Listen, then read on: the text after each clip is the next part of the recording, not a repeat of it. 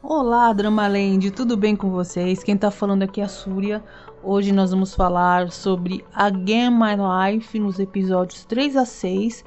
Como prometido, eu estou fazendo esse combo porque na semana passada eu não, eu tinha falado para vocês que eu não tinha entendido realmente o episódio 3 e 4.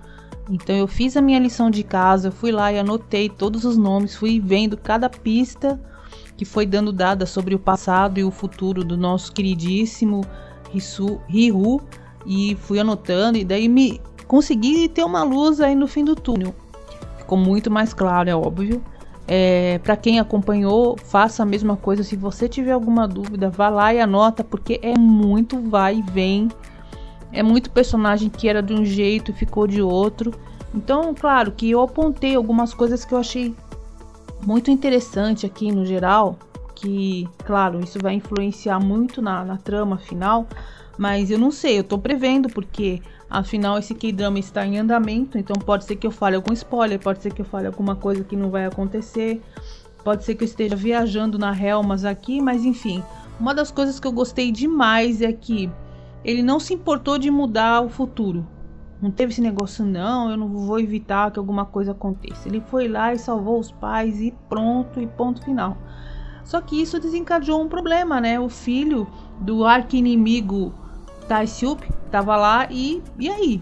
O que, que o filho dele tava fazendo ali naquele momento do acidente dos pais dele? Porque na versão antiga era um outro carro que tinha atropelado os pais, pelo que eu percebi. Então, né? O, por que será que desencadeou isso, né? Dele já ter tido uma história no passado, quando ele era mais jovem, com esse político corrupto aí, que ele nem ele sabia, né? Que, como foi dito no episódio, ele mesmo percebeu que, que já tinha um histórico com ele, mas nem ele sabia, e nem a gente, né? A gente tá descobrindo agora junto com ele. Ele também não sabe, alguma coisa pode ser que fique oculta aí, alguma coisa tome um rumo diferente, porque afinal de contas, esse político aí é um grande estrategista, né?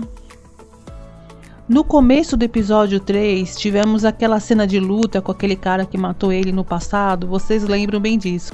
Mas enfim, valeu pelo menos para ele ter ido voltar lá para fazer academia de artes marciais lá para poder se aperfeiçoar nas lutas e enfim, né? Então, vamos lá.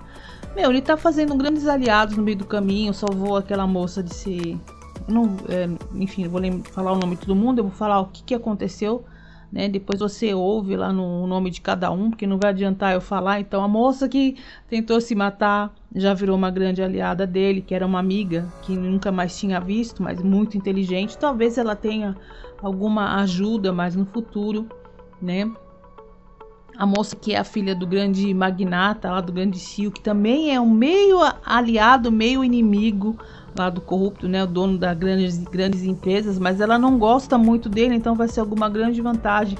Que aliás a Riha, essa moça que eu acabei de falar, que é a filha desse desse rapaz, desse ricaço aí, ela também não gosta muito desse político corrupto não. Então talvez nós tenhamos uma grande aliança mais para frente. Ele não tinha nenhuma ligação com ela no passado mas agora o caminho dos dois se cruzaram aí e seja uma coisa muito interessante para a gente acompanhar no futuro.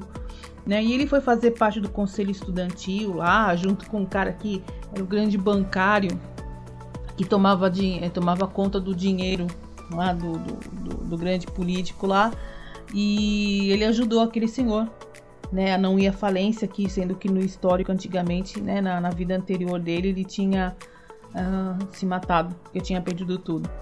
E ele tá indo atrás daquilo que ele precisava mesmo, né? De dinheiro para poder conseguir bater de frente com, com o propósito dele. Mas uma coisa que eu achei interessante é que ele não gastou dinheiro em bobagem, não. Ele foi lá, guardou, economizou, aplicou, sei lá, deu um jeito, pôs na poupança ou alguma coisa do tipo, né? Que mais? Algumas coisas que eu achei bem legal. Ah, o episódio 3 teve aquele negócio da venda de imóveis que foi o que me atrapalhou. No final, depois eu assistindo com mais calma, aquilo só foi um jeito de você ver como é que as coisas funcionam, mas de uma maneira geral é, não influenciou muito na história, né? Num, uma coisa importante, mas tudo bem, aprendi como é que funciona a, a parte de leilão lá de imóveis lá na Coreia do Sul, mas não, não, pelo menos assim, não teve grande influência, pelo menos percebendo até agora. E a grande surpresa da, foi a aparição da ceifadora, ajudando aí ele a resolver o problema com aquele menino que queria é, criar aquela rede social lá, ou alguma coisa do tipo. Que ela, por diretamente, ela tá ajudando. Mas o engraçado é que ele falou com ela e aparentemente ela não se lembra dele. Ou seja, temos duas possibilidades aí. Ou ela está mentindo, que é muito provável, ou ela é uma ceifadora que tipo morreu mais para frente, porque depois vocês perceberam que ele prestou o serviço militar, que aliás tem que fazer tudo de novo até o serviço militar.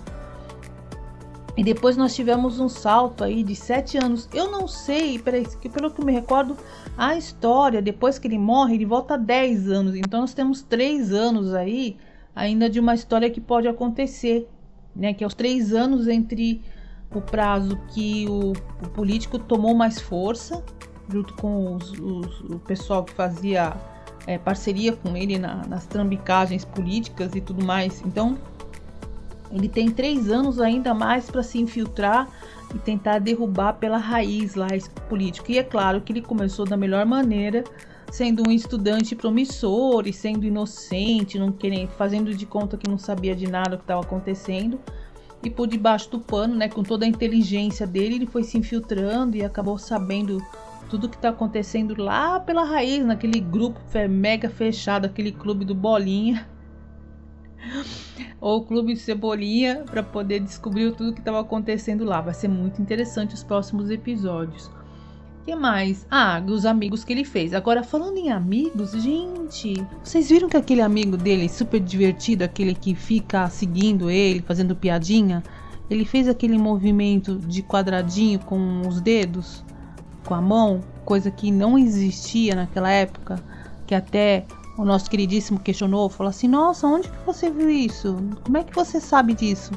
Eu achei muito estranho isso daí. Vocês não acharam, não? Talvez, te, sim, tecnicamente, teoricamente, se existe o Ryu que veio do, também teve esse caso, pode ser que tenha sido ele também, né? Mas eu tô achando esse cara meio suspeito. Eu nunca fui muito com a cara dele, desses caras muito divertidinhos, sabe? Num, alguma coisa assim.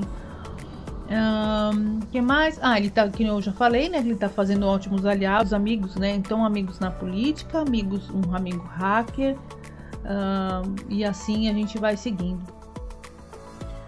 Ah, uma coisa que eu percebi, gente, antes de finalizar, é o seguinte: a Ria, ela está como protagonista também nessa história. E eu não teve nenhum momento aí de nenhum relacionamento romântico. Será que ela será o parzinho dele mais pra frente?